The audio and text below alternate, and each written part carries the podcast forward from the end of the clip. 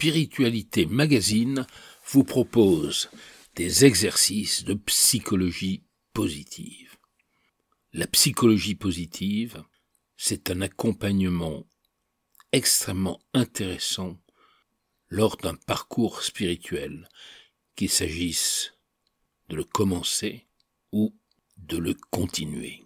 De la psychologie, oui, mais pas la psychologie habituelle, celle qui s'intéresse à nos difficultés, aux crises que l'on rencontre, bref, au négatif de la vie. Au contraire, la psychologie positive a pour but de s'aimer soi-même et d'aimer les autres.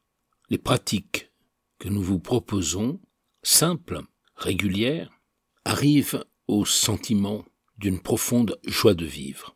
Pas du tout parce que l'on aurait peint en rose la réalité, mais parce que on apprend à orienter ses émotions et à cultiver ses émotions positives. C'est une psychologie qui porte sur ses propres potentialités, ses vertus, la possibilité d'accomplir ses aspirations et tout ce qui relève de son élévation psychologique.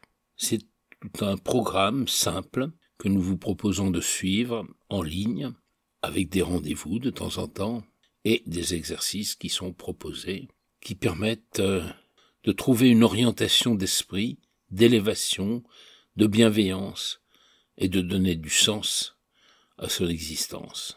De la même façon que l'on peut travailler son corps, eh bien, on peut s'entraîner à travailler sur son esprit. C'est donc un ensemble de conseils, d'exercices qui se déroulent sur un mois pour commencer. Donc douze séries d'exercices sur le mois qui seront proposés en quatre fois selon votre rythme. Ça peut être à chaque fois une semaine, ça peut être plus espacé.